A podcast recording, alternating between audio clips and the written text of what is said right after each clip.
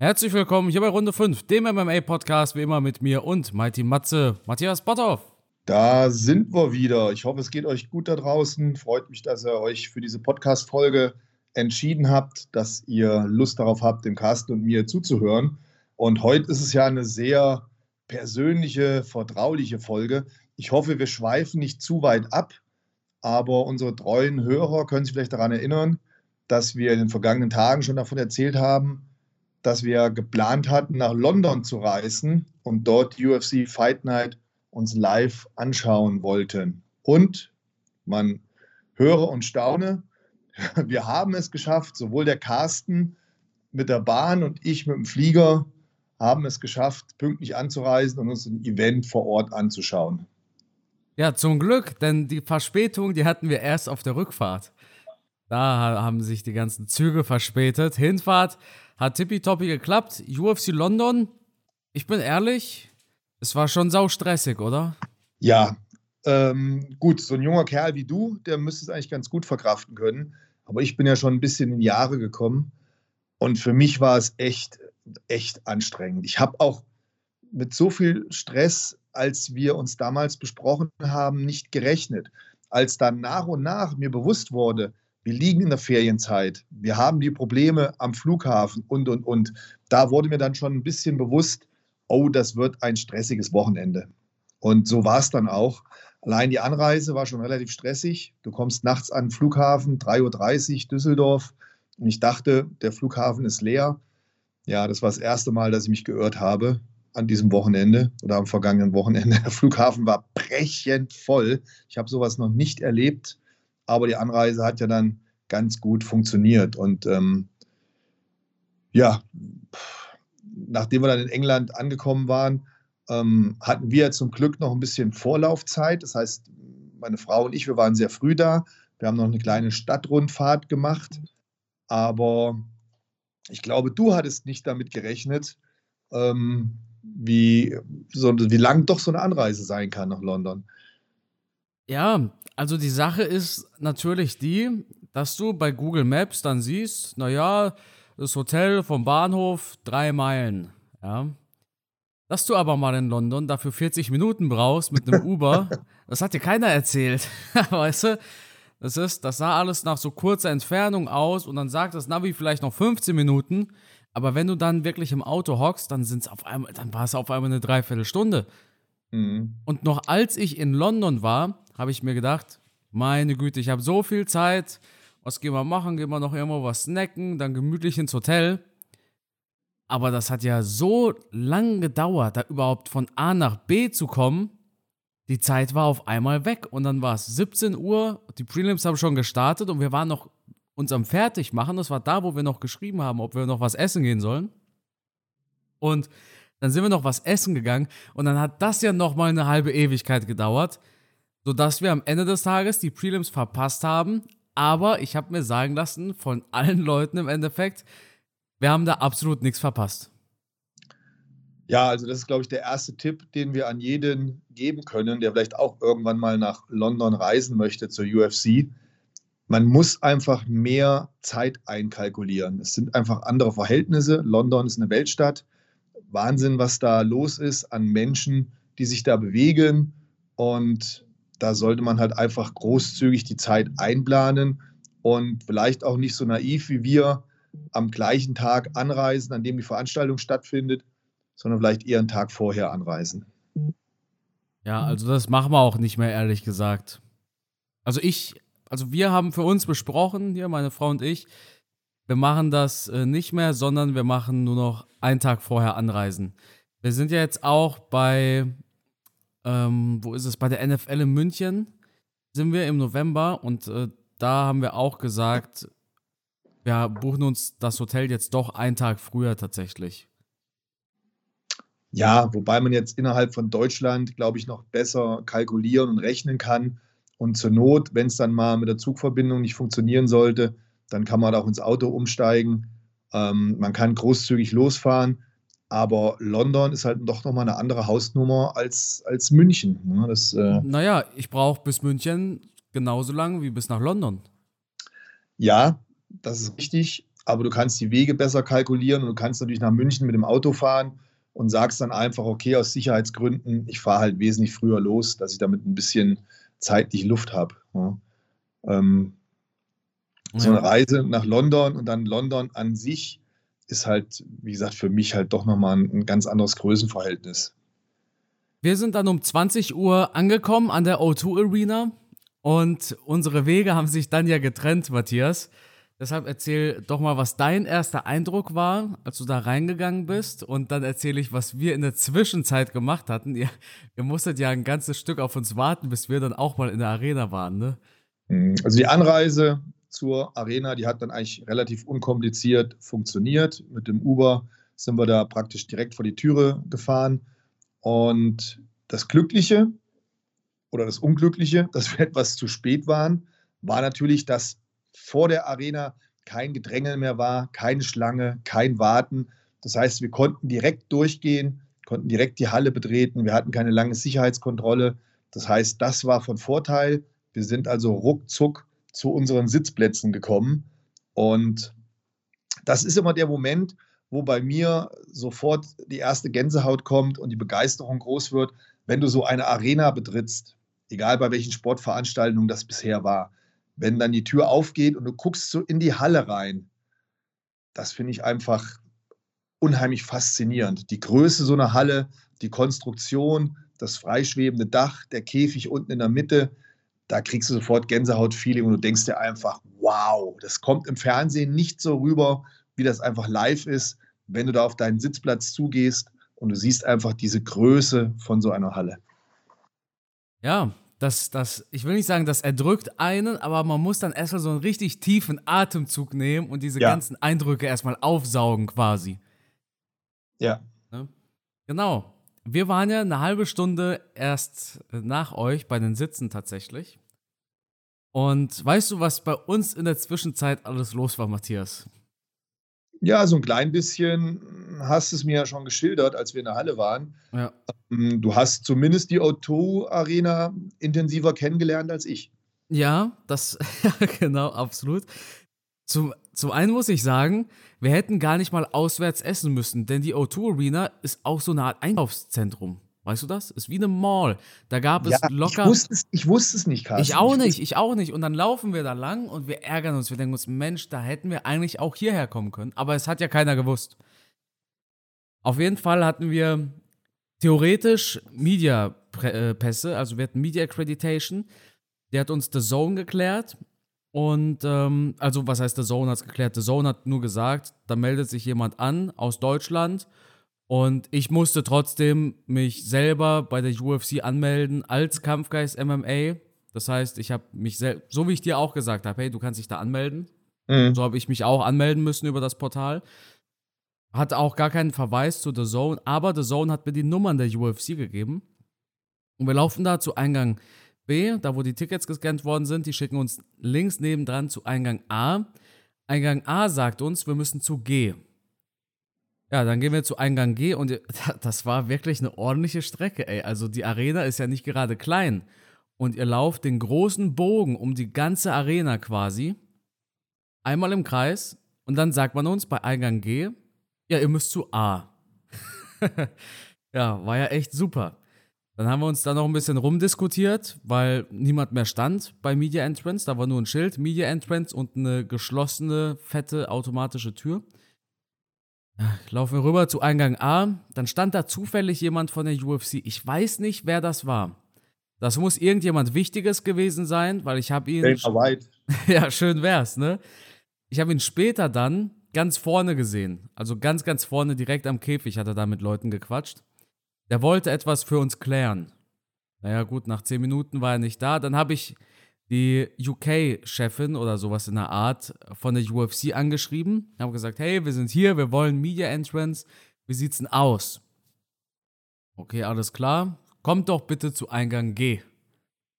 Ja, alles klar. Dann sind wir halt wieder zu Eingang G gelatscht. Wir waren auch müde. Wir haben noch zu dem, zu dem Security dort gesagt, ey, wir fühlen uns jetzt so wie so ein UFC-Fighter nach einem Fight wahrscheinlich. Weil man hier dauernd sich abhetzen musste auch, weil wir wussten natürlich, Main Card hat gestartet. Özdemir gegen Craig hat schon gestartet und dass ich die Prelims verpasst habe, war ja an sich kein Thema. Aber ich wollte nicht auch noch diese Maincard verpassen, ne? Dann kam dann tatsächlich jemand, ein Mitarbeiter, der hat sich ganz toll um uns gekümmert und äh, dann haben wir so Presseausweise bekommen. Und dann laufen wir in diesen Presseraum und das erste, was ich gesehen habe, war einfach, da steht Michael Chandler und gibt gerade quasi so ein Interview, ne? wie man es halt kennt von diesen Pressekonferenzen. Und da war ich schon erstmal so richtig geflasht. Also da war ich schon erstmal so richtig, passiert das hier gerade wirklich? Einfach Michael Chandler live zu sehen, ein Fighter, den ich so feier und den ich so gerne habe, abseits davon, dass er meinen Boy Tony ausgenockt hat mit einem bösen Kick. Aber das war schon was ganz Besonderes. Und ich musste auch einmal tatsächlich schmunzeln. Ich habe ja die Prelims nicht geschaut und da gab es so eine Art, nicht Buffet, aber da, die UFC hat schon Essen hingestellt. Für Media und Fighter auch. Ne? Und da stand Mark Jacques, der Kämpfer mit den roten Haaren, mit diesem roten Streifen auf dem Kopf, ne? Und ich wusste, der hat in den Prelims gekämpft. Aber ich wusste nicht, ob er gewonnen oder verloren hat. Und deshalb habe ich ihn dann einfach gar nicht angesprochen, weil es wäre natürlich auch unangenehm. Du bist von der Presse oder sowas, Media einfach und musst ihn erstmal fragen, wie denn der Kampf so lief, ob er gewonnen hat. Dann habe ich ihn einfach ignoriert. Aber das, da musste ich echt schmunzeln. Später kam dann übrigens auch Jack Hermanson zu uns nach seinem Kampf gegen, äh, wer war das nochmal? Chris, Chris, Chris Curtis. Curtis, genau. Und das hat mich auch so total geflasht, weil im Endeffekt, das war ein ganz normaler Typ, der kommt dahin, nimmt sich was zu essen und quatscht dann ein bisschen über seinen Kampf. Und meine Frau hat das ziemlich gut beschrieben. Das war wie damals bei Wheel of MMA, wo wir oben mhm. waren, mhm. wo es diese Brötchen gab und so weiter. Und dann mhm. kommen halt auch dort die Kämpfer hin. So war das auch, bloß dass du halt hier die UFC-Fighter hattest. Mhm. Dass du mhm. diese UFC-Stars hattest, die da hingekommen sind. Ich habe es leider verpasst, mit Chandler ein Foto zu machen, was mich echt ein bisschen gemurkst hat. Aber ich habe ihn gesehen. Das äh, hat mir schon gereicht. Ja, und dann kamen wir natürlich in die Arena auf unsere Plätze und äh, dann konnte die Action auch schon beginnen. Ne? Wir kamen relativ pünktlich zu Paul Craig gegen Özdemir. Also es hat nicht direkt um 20 Uhr gestartet. Ne? Wir waren so um halb da und da lief die erste oder zweite Runde erst. Mhm. Also anfangs habe ich mich natürlich geärgert, dass ich die Vorkämpfe verpasst habe. Ich dachte mir, jetzt bist du schon mal wieder bei einem UFC-Event. Ich war schon bei einigen und dachte mir dann, ach, Vorkämpfe verpasst, ärgerlich. Aber in Anbetracht dessen, dass meine Frau, glaube ich, gar nicht mehr Kämpfe geschafft hätte, da kommen wir dann gleich noch zu, ähm, war ich dann am Ende doch glücklich, dass wir erst zu, den, zu der Main Card, zu den Hauptkämpfen in der Arena waren. Warum hätte meine Frau nicht länger in der Halle ausgehalten? Weil die nach einigen Bierduschen so kleberig, nass war und natürlich auch ein bisschen angepisst war von den ganzen Engländern, die sie noch mehrfach angebaggert haben.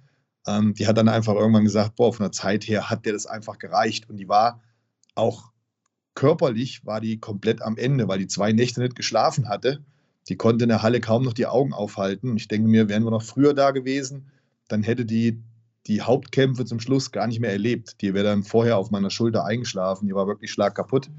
Ähm, und deswegen habe ich mir am Ende gedacht, komm, gut, dass du die Hauptkämpfe gesehen hast. Länger hätte deine Frau in der Halle sowieso nicht geschafft.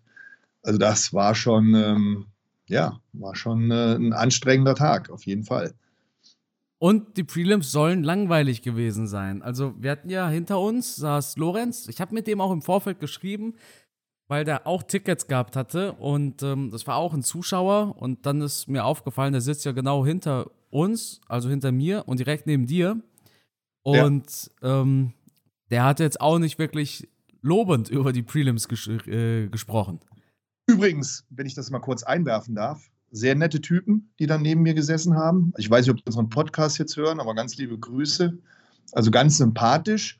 Und was mich na, vielleicht nicht überrascht hat, aber was ich doch sehr interessant fand, die waren, hatten ein sehr gutes Fachwissen. Die waren sehr kompetent, du konntest gut mit denen reden. Also die waren jetzt nicht nicht dümmer als wir beide. Ne? Waren, die hatten richtig Ahnung, ne? war also ganz angenehm. Deswegen schöne Grüße an der Stelle. Hat Spaß gemacht, mit euch zu fachsimpeln. Und wenn der Carsten irgendwann mal den Podcast nicht mehr machen möchte, kann das ja einer von euch dann machen. Suchst du ja gerade nach einem Ersatz für mich? Nein, natürlich nicht. Natürlich Während wir miteinander aufnehmen. Nicht mal hinter meinem Nein, Rücken. Aber Nein, Spaß. Ja, Matthias. Ich muss natürlich dazu sagen, natürlich haben die Ahnung. Es sind ja auch Zuschauer von mir. Ne?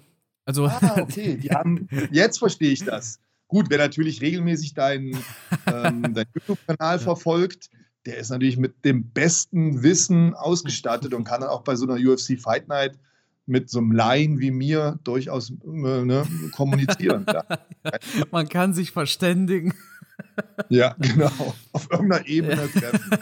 Nein, die Jungs waren cool. Die waren, ja. die waren wirklich cool und nett und äh, die kannten sich auch echt aus. Also, ja, ich glaube, jeder, der nach Deutschland, von Deutschland nach England reist und sogar Tickets für das Event bekommt, ist ja auch schon mal eine Nummer ja. für sich. Ja. Der, der geht dann nicht hin, weil er sich denkt, ich verbringe hier mal einen schönen Abend und gucke mir ein bisschen Käfigklopper an, sondern der ist dann schon heiß auf UFC London. Ja. Das stimmt. Die kannten die Kämpfer, die wussten, wer was drauf hat, wann wer wo als letztes gekämpft hat und, und, und. Also das waren schon richtige Fans. Und ansonsten, wenn du so ein Laie bist, in Anführungsstrichen, da hast du vollkommen recht, dann fliegst du nicht nach London, dann guckst du dir in Deutschland eine Veranstaltung an und das reicht ja für so einen Laien auch vollkommen aus, um mal so eine, so eine Käfigkampfveranstaltung zu sehen. Da muss ich nicht zu so einem teuren Event wie der Fight Night in äh, London anreisen. Ich habe tatsächlich am Abend, als wir zurück ins Hotel kamen, das war so um eins oder sowas, da wo ich dir noch geschrieben hatte, habe ich noch zu meiner Frau gesagt, sowas machen wir aber nicht mehr. Das habe ich zu meiner Frau auch gesagt. Ja. Ich muss aber ehrlich sein, am Tag danach, als wir geschlafen haben, als dann alles so langsam seinen Lauf nahm, dass wir bald wieder zu Hause waren, habe ich gesagt, naja, irgendwie am Ende war es ja doch ganz cool. Aber einen Tag vorher anreisen. Ich ich, also ich, ich mache das nicht mehr, dass ich am selben Tag anreise. Das, ich habe es bisher ja. nicht erlebt, dass ich gemütlich an einem Tag anreisen konnte und eine Veranstaltung besuchen konnte. Richtig, richtig. Es ist halt unser Fehler gewesen. Wir haben das zu kurzfristig von der Zeit her geplant. Man hätte einfach längerfristig planen müssen, also einen Tag mehr in London. Es hätte sich auf jeden Fall gelohnt. Wir hätten auch mehr Zeit gemeinsam gehabt. Das hätte ich auch zu schätzen gewusst. Dein Bruder übrigens, auch sehr sympathischer Typ, der war ja auch mit. Ähm, hat Spaß gemacht, sich mit ihm zu unterhalten. Das hätte ich gern alles noch ein bisschen mehr genutzt und ich hätte da mehr Stress verhindern können. Aber wir haben schlecht geplant, wir haben zu kurz geplant, wir waren uns über die Größen anscheinend auch nicht ähm, richtig bewusst, was da auf uns zukommt. Das haben wir definitiv falsch gemacht. Und glaube ich auch noch zu erwähnen wäre, man darf halt die Preise in London nicht unterschätzen. Also jeder, der da mal hinreisen möchte zu einem UFC-Event, Hotel, Anreise, Essen etc. Das ist alles schon eine andere Preiskategorie, als man das hier von uns auf dem Dorf gewöhnt ist. Ja, ich sag dir ehrlich, in einem gescheiten Hotel kriegst du für 200 pro Nacht äh, ein, ein Feeling, als wärst du der Präsident. In London kriegst du für 300 pro Nacht so ein, so ein, so ein, so ein, so ein ja, so ein Ferien, wie heißt es früher? So ein Landschulheim war man noch früher in der Schule immer. Genau, ne? genau. Ja, so ein Zimmer. Ihr hattet noch eine Klimamatze, sei froh. Wir hatten keine, Mann. Wir hatten dafür einen schönen Balkon, eine schöne Aussicht, aber das war's dann auch. Das hat mich auch ein bisschen geärgert. Und was ich wirklich schade fand, also wir schade fanden, wir hätten gern Zeit, mehr Zeit mit euch verbracht, weil wir mögen euch wirklich. Habe ich ja auch, habe ich ja auch gesagt. Das war alles zu kurzfristig, ja. das war zu schnell. Wir hatten zwar das eine Essen gemeinsam, aber selbst da haben wir unter Zeitdruck gesessen. Ja, ja. Dass man einfach einen Tag gemeinsam in London verbringen könnte, das ja. hat uns sehr Spaß gemacht, weil wir ja. mögen euch wirklich. Und ähm, wir verstehen uns auch super, glaube ich. Und das war echt ein bisschen schade. Aber es kommt bestimmt noch mal die Möglichkeit dazu. Also die UFC kommt angeblich im November sogar nach Schweden. Ähm, Schweden sollte man auch an Tickets kommen tatsächlich. Und dann hole ich mir aber einen Tag vorher einen Flieger. Ja, macht auf jeden Fall Sinn. Ja. Ähm, ich glaube auch, dass äh, das vielleicht auch einfach mal interessant ist, dann nochmal ein anderes Land zu erleben um dann auch mal die Stimmung zu vergleichen. Ich meine, ich war jetzt schon in Deutschland bei der UFC, ich war in den USA bei der UFC und ich war jetzt in London bei der UFC. Und jetzt frag mich mal, welcher Event da besonders hervorgestochen ist. Natürlich London. Nee, USA, ja. oder? Ja, oder? Kommt ähm, drauf an, wer kämpft. Also ich glaube, Paddy äh, zu toppen schafft nur ein Connor. Ganz ehrlich, von der Stimmung her.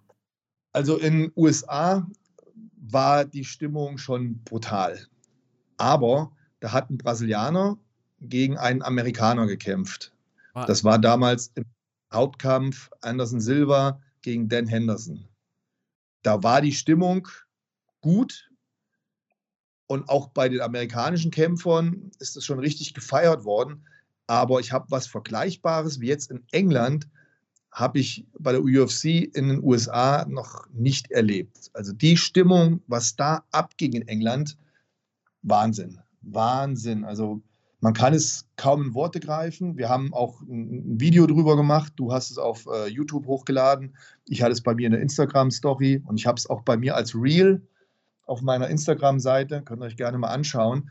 Aber trotzdem kommt es auf dem Handy oder auf dem Fernseher nicht so rüber wie live in dieser Arena. Ich hatte Gänsehaut vom kleinen C bis in die letzte Haarspitze auf meinem Kopf, als da Paddy gefeiert wurde in dieser Halle also Wahnsinn, was die, was die Engländer da für ein Fest draus machen. Das war schon wirklich speziell. Ja, sprechen wir über die Fights, wenn wir schon bei der Stimmung sind. Paul Craig gegen Volkan Özdemir. Und da muss ich halt wieder dazu sagen, wir haben halt eine andere Perspektive wieder, weil wir das in der Arena gesehen haben. Ich denke, im TV kommen viele Dinge anders rüber. Wir lassen uns auch schnell von der Stimmung mitreißen, zum Beispiel. Ja. Bei Paul Craig gegen Özdemir war mein Gefühl, guter Fight von Özdemir, aber Paul Craig hat mich irgendwann doch genervt. Ich weiß nicht, ob das im Fernsehen auch so rüberkam, aber ich hatte das Gefühl, dass Paul Craig dauernd wollte, dass Özdemir halt hinterhergeht auf dem Boden, aber auch wirklich dauernd.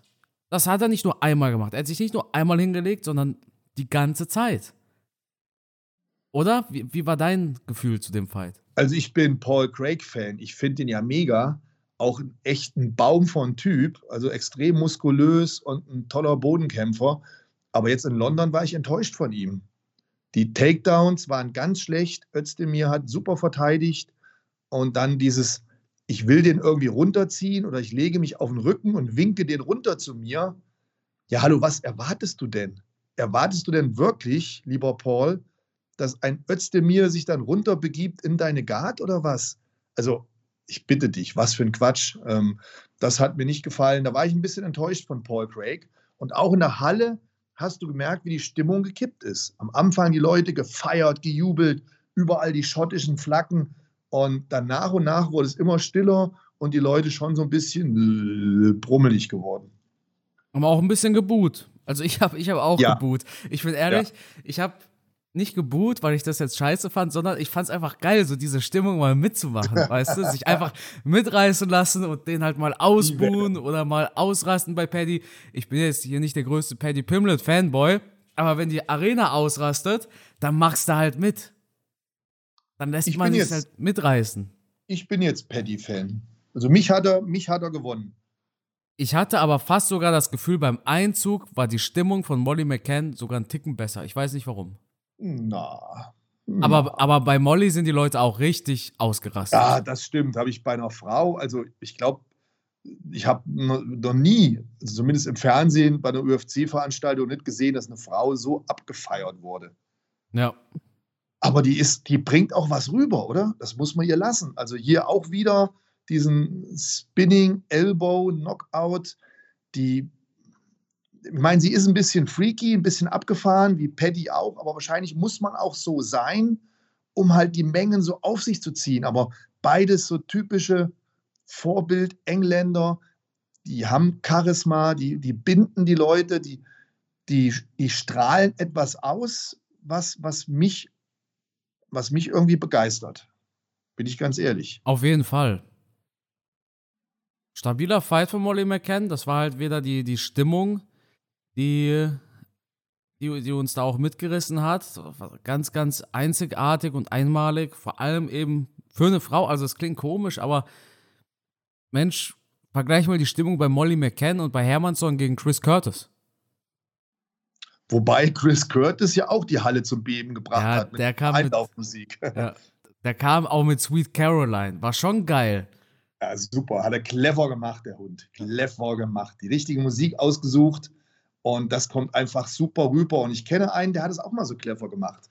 Ein guter Freund von mir, Markus Rühl, also Profi-Bodybuilder, um ganz kurz abzuschweifen, der hatte einen Wettkampf in New York und relativ schwer in New York für einen ausländischen Bodybuilder zu gewinnen, weil da noch viele New Yorker Bodybuilder teilnehmen, die einfach sehr gut sind.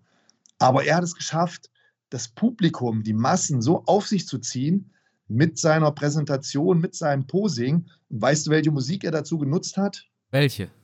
New York, New York. Ja, das ist ja geil. War total witzig mit dieser Musik und Ja. die Menge ist sofort drauf angesprungen, hat mitgesungen und die Halle hat gebebt. Und keiner von diesen ganzen Bodybuildern, die dann nach und nach auf der Bühne kamen, hatten diese Aura erzeugt, diese Stimmung. Wahnsinn. Ja. Also du kannst da schon was mit beeinflussen und vor allem das Publikum auf deine Seite ziehen. Was war das für ein Wettbewerb? New York Pro nennt sich der Wettkampf. Okay, was? Night of Champions. Also ich weiß nicht, ob ich was ganz Falsches im Kopf habe, aber hieß es nicht immer, Markus Rühl hat nie Mr. Olympia gewonnen, weil er Deutscher ist? Das war sein Problem? Na, das, der, war, der war nicht gut genug, um den Ja. Mr. Olympia zu gewinnen. Ah, okay. War schon gut und äh, hat auch seine Erfolge gehabt, aber für Mr. Olympia hat es nie gereicht. Mhm. Ja.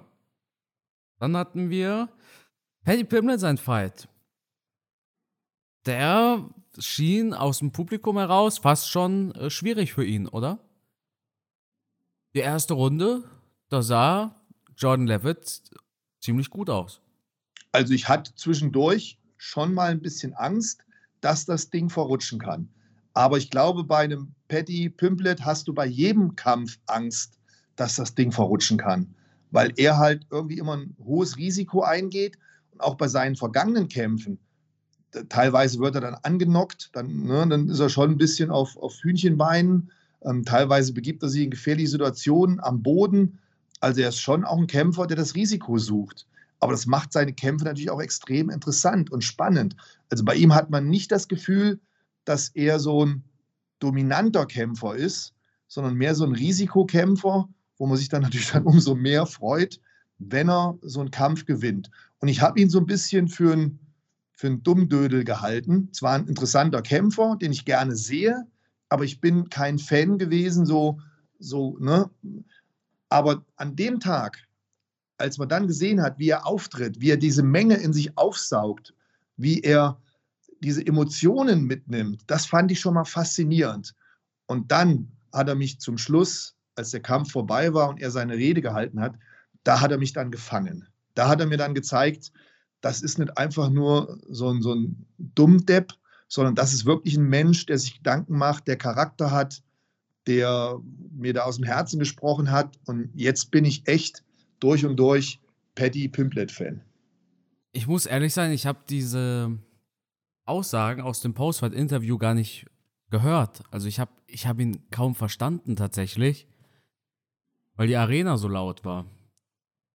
Aber ich habe es dann im Nachhinein angeguckt. Ich habe heute auch ein Video über genau das Thema gemacht. Es hat schon sehr, sehr beeindruckend, dass er diesen Spotlight nutzt, um eine so wichtige und mächtige Message bei den Leuten auch zu hinterlassen.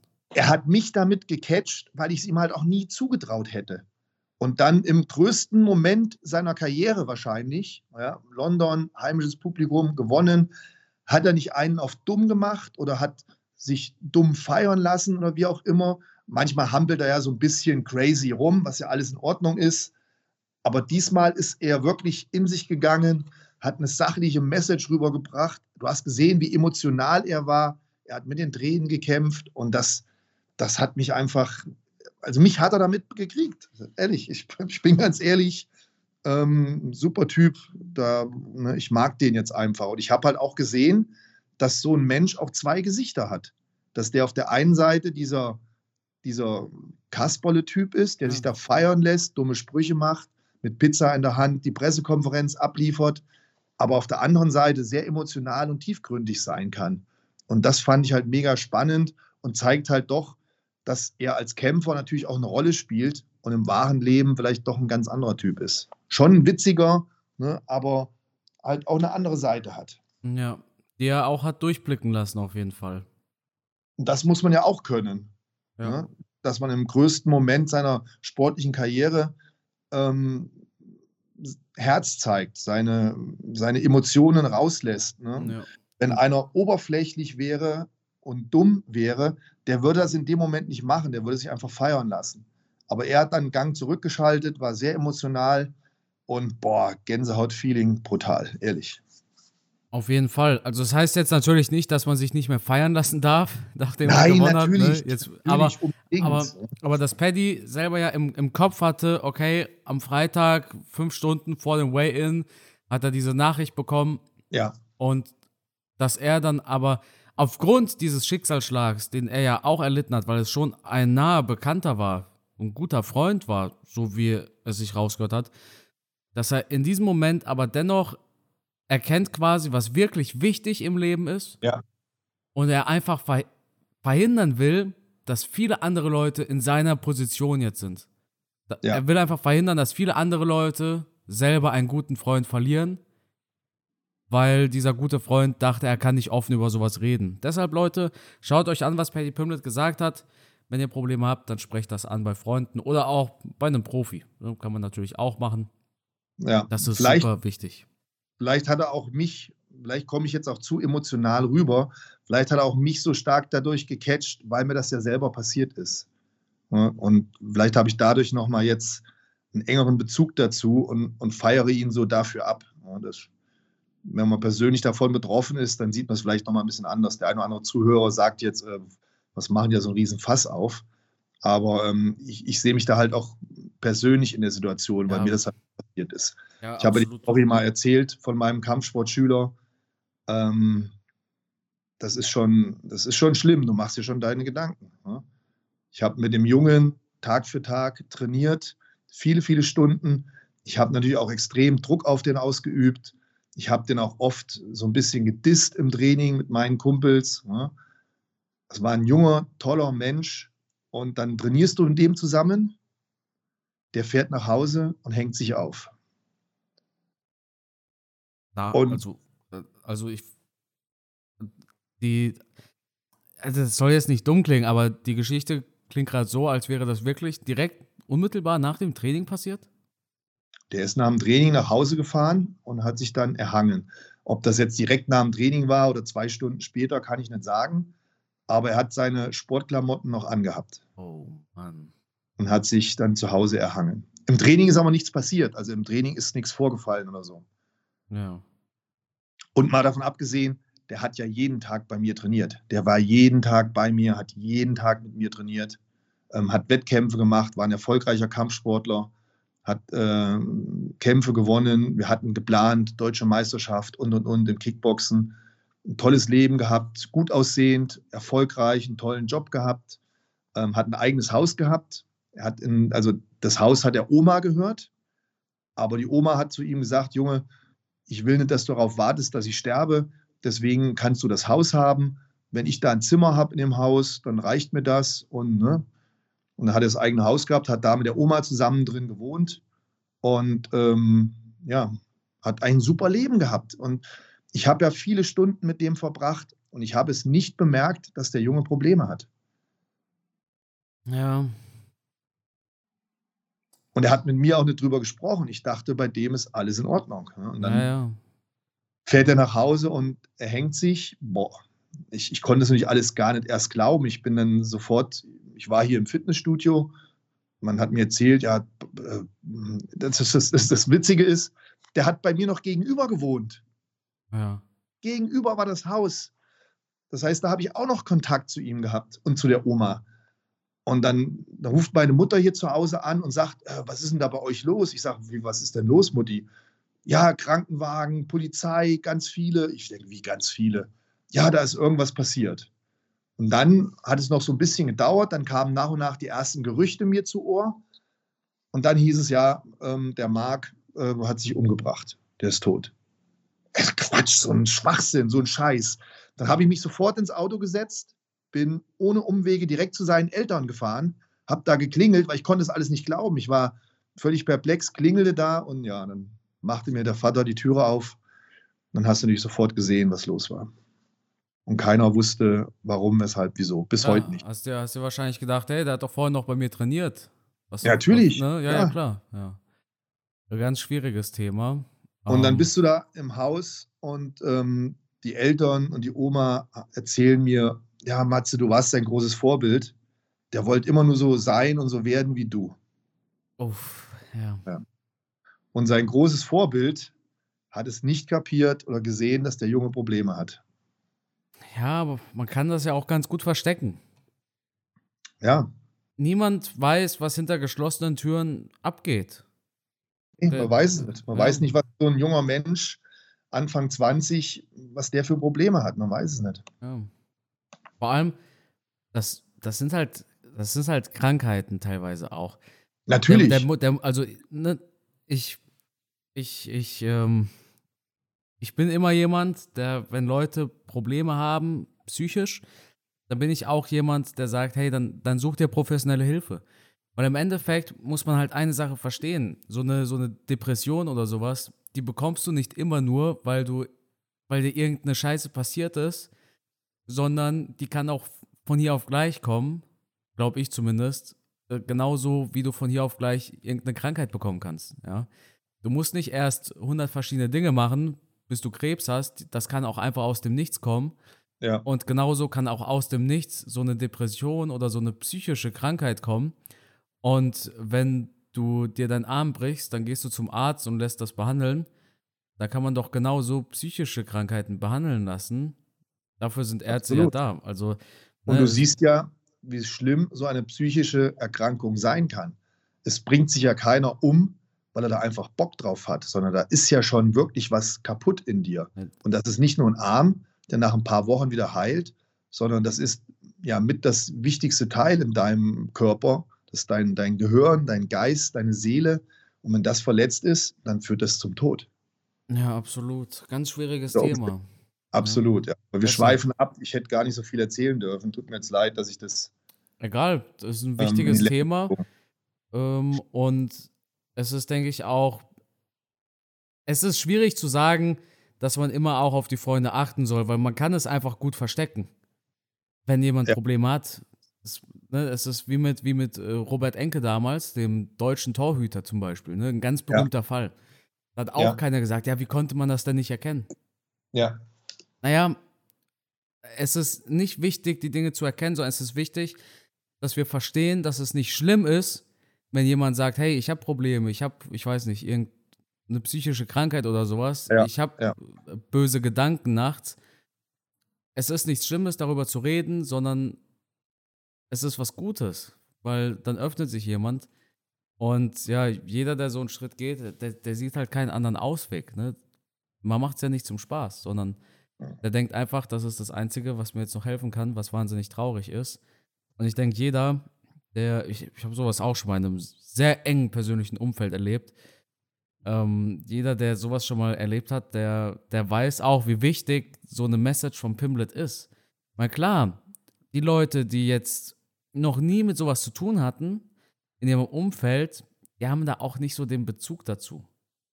Ne? Mhm. Aber wer selber schon mal sowas erlebt hat, der weiß ganz genau, oh Mann, ich will nicht, dass jemand anderes auch sowas erlebt. Dass sich jemand anders genauso scheiße Ja. fühlen muss wie ich. Und deshalb tut man halt was dagegen. Ja. Matthias. Es ist schwierig weiterzumachen, hier eine Überleitung zu finden. Aber ich würde sagen, wir haken das Thema ab. Leute, denkt dran, es ist nichts Schlimmes, wenn ihr über eure Probleme sprecht, sondern es ist was Gutes am Ende des Tages. Co-Main Event. Wir hatten Jack Hermanson gegen Chris Curtis. Die Fans waren unzufrieden. Die Arena war jetzt nicht äh, von bombastischer Stimmung, sondern man hat in der Arena gehört, wie die Leute halt miteinander quatschen, wie die halt gar nicht so wirklich den Fight gucken. Aber an sich war es ein schlauer Kampf von Hermanson, oder? Ich finde auch, Hermannsson hat das gut gemacht. Chris Curtis hat natürlich vorwurfsvoll in Richtung Hermannsson äh, den Stinkefinger gezeigt. So nach dem Motto, ähm, der hat zu wenig gemacht oder ist abgehauen oder wie auch immer. Ich sehe das anders. Ich finde, Hermannsson hat keinen Fehler gemacht. Ich finde auch nicht, dass er sich dem Kampfgeschehen entzogen hat. Er hat oft genug angegriffen, er hat oft genug gekickt. zum, äh, zum Kopf, zum Bein mit Low Kicks. Chris Curtis hat es aber auch da nicht geschafft, die ganzen Sachen zu kontern. Er hat zwar die Kicks zum Beispiel geblockt, aber er ist da nicht in Konter übergegangen. Er war teilweise zu langsam, konnte den Weg nicht abschneiden, hat nicht die richtigen Mittel gefunden. Aber Jack Hermanson kann man da keinen Vorwurf machen. Er hat einen guten taktischen Kampf äh, durchgezogen, zu Recht gewonnen. Und Chris Curtis, der hat einfach da nicht an dem Tag die Mittel gefunden, Jack Hermanson zu besiegen. Hermanson selber war auch ein bisschen angemurkst. Der war selber nicht ganz zufrieden, ne? Wir haben ja gequatscht mit ihm auf der Presse, also nicht, ja. nicht auf der Pressekonferenz, sondern der war da wirklich alleine und äh, mit seinem Team halt und hat da beim Essen so ein bisschen mit uns darüber gequatscht. Der war auch so ein bisschen so, hm, naja, ich weiß ja nicht. Ne? Ja, zu Recht, klar. Das Publikum hat ja teilweise auch ein bisschen gebuht. Ja. Und manche haben ja auch ihm einen Vorwurf gemacht. Aber das war halt so ein Kampf, ja, den muss er halt gewinnen und da darfst du auch nicht kopflos kämpfen, weil dann knockt dich so ein Chris Curtis auch mal ruckzuck aus. Er hat halt jetzt wirklich auf seine Ecke gehört, ist dem Kampfplan nachgegangen, hat taktisch gut gekämpft, ähm, ist reingegangen, hat seine Techniken gemacht, dann wieder rausgegangen, hat sich nicht stellen lassen, hat sich auf keine Schlägerei eingelassen. Ein Boxkampf gegen Chris Curtis hätte er höchstwahrscheinlich verloren, aber er hat auch in der zweiten Runde seine Momente gehabt, wo er Chris Curtis am Käfig gestellt hat, Serien geschlagen hat, mehrere Ellenbogen geschlagen hat. Da kam von Chris Curtis auch nichts zurück. Also man kann Jack Hermanson aus meiner Sicht keinen Vorwurf machen, dass er ein bisschen unzufrieden ist. Klar, man ist ja auch mit sich selbst immer kritisch. Das ist in Ordnung. Aber in meinen Augen hat er alles richtig gemacht. Wenn ich sein Trainer gewesen wäre, hätte ich gesagt, ey Jack, hast du gut gemacht. Ja, dann hatten wir das Main Event. Also beim Co-Main sind die Leute so ein bisschen ruhig geworden. Dann kam aber Tom Aspinall. Die Leute waren wieder richtig heiß drauf. Es gab diesen Tom Aspinall-Gesang im Publikum. Das hat er auch mitbekommen wahrscheinlich. Mhm. Ich Und war nach, da. genau. Und nach 15 Sekunden war der Spaß auch schon wieder vorbei. Ne? Also schlimmer ging es eigentlich nicht. Und es ging dann noch stiller, als man das vorher schon bei ja. Jack Johnson gegen Chris Curtis hatte. Genau. Dann war schon extrem, wie diese Stimmungskurve in der Halle sich verändert hat. Ne? Von ganz, ganz oben, oder sagen wir so, bei Paddy Pimplet war sie, glaube ich, ganz, ganz oben. Ähm, man hat halt deutlich gemerkt, das ist so der, der Star gewesen an diesem Abend. Bei Tom Espinel war die Begeisterung immer noch groß, aber lange nicht so wie bei Paddy. Ähm, aber als Tom dann auf dem Boden gelegen hat mit seiner Verletzung, da war dann wirklich Totenstille in der Halle. Es sind tatsächlich, tatsächlich auch einige gegangen nach Pimblet. Also ich habe mal bei Tom Espinel so ins Publikum geguckt und da sind viel mehr Plätze frei gewesen als noch Paddy Pimblett gekämpft hat. Ja, kann ich verstehen, warum die gegangen sind. Ich habe ja das Abreiseproblem dann nachher mitbekommen. Das war nicht witzig. Echt? Ey, mit Tausenden von Engländern am Bahnhof, dann eng eingefärcht in der U-Bahn. Boah, meine Frau hat mich in dem Moment gehasst. Also wir haben da wirklich, ähm, schöne Grüße an den Coronavirus, wir haben da wirklich Backe an Backe in der U-Bahn gestanden und die Leute sind teilweise aus der Türe wieder rausgefallen oder haben sie in der Tür einklemmen lassen, weil die immer mehr noch reingedrückt haben. Die haben sich wirklich gestapelt in der U-Bahn. Es war unangenehm. Die Leute haben teilweise noch gekrölt, gefeiert draußen. Es hat nach Bier und Schweiß gestunken. Meine Frau war hundemüde. Also die Rückreise war boah, das mit das Allerschlimmste an diesem Wochenende. Wir sind mit Taxi gefahren einfach. Taxi wir, war keine Chance zu kriegen. Wir waren, wir waren wohl noch kurz auf der Postfight-Pressekonferenz. Da, ja, ich, also, ich habe ganz bisschen Hoffnung gehabt, dass Dana noch kommt. Aber mir haben drei Leute versichert, Dana ist zu 100.000 Prozent nicht in London. Dann war da kurz Paddy Pimlet und Molly McCann. Habe ich gesagt, okay, jetzt habe ich die beiden auch nochmal gesehen, jetzt können wir gehen. Dann haben wir einen Uber gerufen. Dreimal hat ein Uber-Fahrer abgelehnt. Dann haben wir Free Now benutzt. Und äh, der Free Now-Typ, der hat angenommen tatsächlich. Also meistens war es so, der Typ von Uber hat gesehen, oh, O2 Arena, alles klar, ja, ich storniere wieder. Da habe ich ja. keinen Bock drauf. Und der Kollege von Free Now, der ist dann tatsächlich gekommen. Die Taxis hatten auch keinen Bock drauf. Ja, ja, klar. sind keine Taxis gekommen. Und wenn du erlebt hättest, was da draußen los war vor der Halle, da haben die ja genauso weitergeschrien und weitergefeiert. Ähm, krasse Nummer. Also eine Sache, bei aller Liebe zu den englischen Fans, die ja echt emotional sind, aber das, was in der Halle abging, war teilweise grenzwertig und in meinen Augen nicht in Ordnung. Wenn du eine Veranstaltung hast und fünf, sechs Schlägereien an einem Abend sind, die jetzt wir nur miterlebt haben, möchte ich wissen, wie viel da insgesamt los war, dann ist es ähm, für mich nicht akzeptabel. Das sind halt die Briten. Das ist genau so eine Geschichte wie mit dem Bier in den Nacken. Gut, meine Frau meinte, sie ging ja früher öfters mal ins Stadion und ähm, hat schon ganz viele Fußballspiele gesehen. Dort ist sowas gang und gäbe. Aber ich habe trotzdem echt keinen Bock drauf gehabt, ey. Vor allem die UFC sagt uns, ihr müsst schick angezogen kommen, sonst kommt ihr auch gar nicht in den Mediaraum. Deshalb standen wir auch da mit Hemd oder sie mit Blazer. Und dann kriegst du so ein siffiges, abgeranztes Bier in deinen Nacken. Und nicht nur einmal, sondern zwei, drei, vier, fünf Mal. Irgendwann hast du halt auch echt genug von den britischen Fans. Gibt natürlich überall asoziale Fans, ne? auch bei den Deutschen und meinetwegen auch bei den, ja, keine Ahnung was, aber natürlich. die Briten sind schon berühmt berüchtigt dafür, dass sie bei Sportevents ganz besonders feiern. Also die Bierduschen sind schon unangenehm. Ne? Okay, wir als Männer, wir stinken vielleicht schon mal öfter nach Bier, aber meine Frau, die hat geklebt, die Haare nass und das hat der natürlich überhaupt nicht gefallen. Ähm, auch die Halle, also du konntest ja da, das ist ja wirklich, als hättest du in so einem Wasserbad ähm, marschiert. Die Toiletten, wie das alles aussah in der Halle, ah, da möchte ich auch keine Putzfrau sein. Und dann, wie gesagt, was mich halt geärgert hat, diese Schlägereien. Also die Security-Leute haben mir echt leid getan, wobei ich auch fand, das waren sehr wenige. Das hätten von mir aus auch gerne dreimal so viel sein können. Denn ich denke, es hat nicht viel gefehlt, dann hätte es vielleicht, wäre das richtig verrutscht und dann hätten wir ein Problem bekommen in der Halle. Also das kann ich halt nicht nachvollziehen. Das ist aber der viele Alkohol, dann die Stimmung und dann die Schlägereien im Publikum. Ätzend sowas, wirklich. Ich habe da kein Verständnis für. Ja, das war UFC London. Matthias, kurze Frage. Wir haben 14 Uhr. Du musst los, ne? Ja, einen Moment habe ich noch. Fällt mein Essen aus. Nee, dann. Na, jetzt ziehen wir durch. Jetzt okay. ziehen wir durch. Auf. Jetzt wir machen wir diesen Mega-Podcast hier. Okay, okay. Wir haben UFC 277. Wir haben ein Pay-Per-View am Wochenende von dem kaum einer was mitbekommen hat tatsächlich. Wieder ein großer Pay-per-View, zwei Titelfights, Matthias. Bist du gehypt? Oh, hält sich in Grenzen, ehrlich gesagt. Wobei die Karte ja nicht so schlecht ist. Ne? Also ich finde schon, der zweite Kampf zwischen äh, Pena und Nunes ist schon spannend. Also interessiert mich schon, wer da als Sieger hervorgeht. Ähm, schon ein geiler Fight.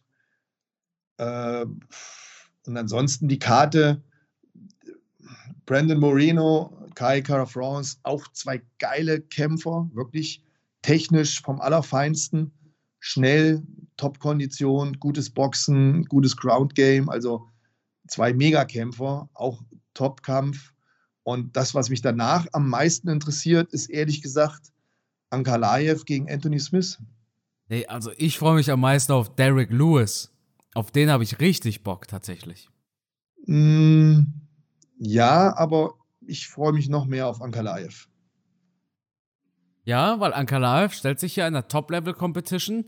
Anthony Smith sagte, ach, die UFC bucht noch kein Rematch zwischen Yiri und Teixeira, weil sie erstmal gucken wollen, wie mein Kampf ausgeht. Ja, Anthony Smith hat damit schon gewissermaßen recht, aber die UFC wartet nicht drauf, um zu schauen, ob Anthony Smith gewinnt oder nicht, damit sie Anthony Smith den Titelkampf geben können, sondern die wollen Ankalaev den Titelfight geben, wenn der gewinnt. Yep. Denn wenn, wenn Anthony Smith gewinnt, dann, dann kriegt er halt keinen Titelkampf, sondern dann gibt es das Rematch zwischen Teixeira und Yiri. Ein spannender Fight. Ankalaev ist ein sehr konstanter Fighter. Der hat so eine konstant gute Leistung. An eine Niederlage erinnere ich mich ganz besonders. Wir hatten es vorhin ja über Paul Craig. Mhm. Da hat er wirklich in der allerletzten Sekunde abgeklopft, ne? Ja, stimmt. Es ist äh, außergewöhnlicher Kampf gewesen mit einem tollen Sieg für Paul Craig. Also ich bin gehypt auf diesen Kampf. Anthony Smith, auch jemand, der immer abliefert, der aber auch so ein bisschen Achterbahnkarriere hinter sich hat. Aber der kennt halt alle Höhen und Tiefen und das macht ihn in meinen Augen zu einem Topfighter. Der hat schon oft harte Niederlagen gehabt, aber ein Typ, der harte Niederlagen wegstecken kann. Es gibt andere Kämpfer, die sind nach Niederlagen nie wieder zurückgekommen. Er kann das, er kann einstecken, er kann Niederlagen hinnehmen, er ist wieder zurückgekommen und ähm, als Kämpfer ist der nicht zu unterschätzen. Der hat schon ein paar echt gute Dinge abgeliefert. Ich frage mich nur manchmal, warum das dann, wie gesagt, diese Achterbahn bei ihm in der Karriere gegeben hat, was da los war bei ihm. Das kann nur er selber beantworten. Ja, genau, genau. Apropos Achterbahn, Matthias. Ein Fight haben wir komplett vergessen. Alexander Gustafsson hat doch gekämpft.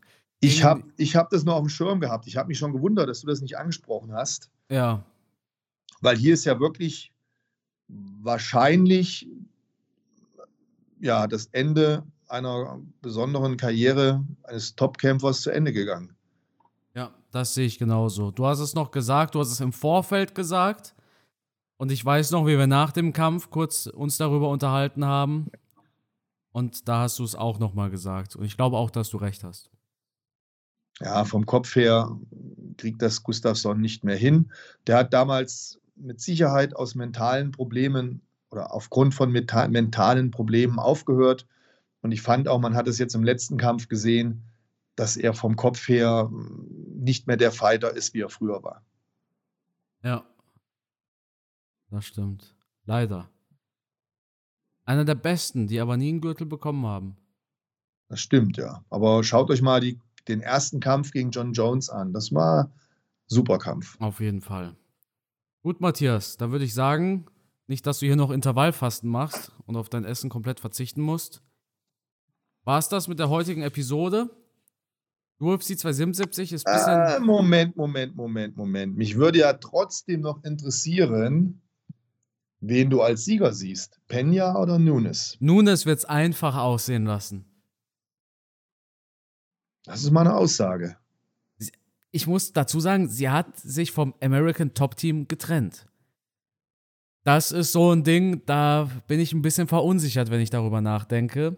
Aber ansonsten wird das eine pure Dominanz von der Queen Amanda Nunes. Die wird mal wieder beweisen, wieso sie die Beste ist. Als sie ja damals verloren hat, habe ich ja dann im Anschluss daran meinen Kumpel angeschrieben, der da beim American Top Team trainiert und auch mit der Amanda trainiert. Und der hat mir dann gleich gesagt, ah nee, ähm, die war nicht fit. Die war nicht fit, Corona, Knieprobleme, bla bla bla. Ähm, die konnten nicht trainieren. So in der Art ungefähr hat er es mir erzählt. Ähm, und ich hatte auch den Eindruck, als Amanda Nunes verloren hat, so wie sie zu ihrer Frau gegangen ist, wie sie die Niederlage hingenommen hat, dass sie das irgendwie einzuschätzen wusste, warum sie verloren hat. Ja, die hat es nicht so wirklich geschockt, sondern so, ja, genau. wir haben es ja schon erwartet mäßig. Ja, ja. Deswegen, ich gehe auch mit dir und sage, Amanda Nunes gewinnt. Brandon Moreno gegen Kai Kara France. Da gewinnt Brent Moreno, wenn er seine Spielchen lässt, die er da beim letzten Davison Figueredo Fight hatte. Er hat den ersten Kampf auch gewonnen, gegen den die beiden ausgefochten haben, oder? Moreno gegen Kay Cara France, ja. Mm. Aber Cara France hat sich auch gut weiterentwickelt. Ja, ich. Ah, Brandon Moreno, die Kämpfe gegen Figueredo sprechen einfach für ihn. Ja. Sprechen einfach für ihn. Deswegen denke ich auch, Brandon Moreno gewinnt. Derek Lewis gegen den russischen Kämpfer Pavlovic. Sergei Pavlovic, Derek Lewis macht das durch einen fetten Knockout. Ich kann den, den Sergei schlecht einschätzen, aber er hat auch erst einmal verloren. Ja, gegen Overeem. War, war, halt ein bisschen inaktiv irgendwie, ne? Ja, leider. Ich habe ich hab den so richtig gefeiert. Ich habe sogar mal einen Kampf von ihm bei The Zone kommentiert. Ich war ein richtiger Fan von ihm, aber er ist leider sau inaktiv gewesen. Also es wäre für mich auch schon eine Überraschung, wenn er das Ding gewinnt. Ich gehe da auch eher mit Derek Lewis. Und was sagst du zu Ankalav gegen Anthony Smith? Boah, das frage ich mich natürlich auch. Ähm, prinzipiell würde ich auf Ankalaev tippen, Aber Anthony Smith wird auch gerne. Anthony Smith ist so eine Wundertüte. Mal liefert er brutal ab und gewinnt so Dinger. Ich, ich denke an Kalaev macht das. Ja, dann sind wir eigentlich bei fast allen Dingen gleich. Ich muss ganz kurz zum Schluss noch eine Sache sagen. Mich überrascht es, dass der Kollege vom American Top Team einmal zugegeben hat, dass etwas nicht gut lief. ja, da war der Kampf ja rum. Aber ich da wette, im, hättest du ihn im Vorfeld gefragt, alles super mit ihr, die beste Form ihres Lebens. Ah, Amanda ja. is ready, weißt du. Das, äh, das war fast immer so, wenn ich den vorher gefragt habe. Da hat er immer zu mir gesagt, der ist bereit zum Töten und der ist bereit zum Sterben und der ist bereit zum. äh, da kriegst du nichts aus denen raus. Da ja, leider. Gut, ja. Matthias, dann würde ich sagen, halten wir dich jetzt hier mal nicht weiter auf, ja? Es wurde bestimmt für dich gekocht, das sollst du jetzt auch essen gehen können. Und dementsprechend war es das mit der heutigen Episode. Das Schlusswort, Matthias, das gehört natürlich dir. Ja, ich glaube auch, der Podcast war jetzt relativ lang. Wir sind leider etwas abgeschweift. Ich hoffe, unsere Zuhörer nehmen uns das nicht übel. Schreibt uns gerne, ob das so in Ordnung war oder ob wir anders, kürzer uns fassen sollen. Wir sind da für jede Kritik offen, überhaupt kein Problem. Und ansonsten, wenn ihr noch mehr über MMA erfahren wollt, der Carsten hat aktuell zahlreiche, sehr spannende, interessante Videos hochgeladen. Das Neueste jetzt über Paddy Pimplet habe ich selber noch nicht gesehen, werde ich aber im Laufe des Tages noch machen. Und da solltet ihr natürlich auch unbedingt mal den Kanal abchecken. Wir freuen uns drauf, wenn ihr nächste Woche wieder einschaltet und dann erzählen wir weniger Privates. Dann sprechen wir dann wirklich nur über den Event, der am Wochenende stattfindet. Vielen Dank fürs Zuhören. Euch alles Liebe und Gute. Bis zum nächsten Mal. Ciao.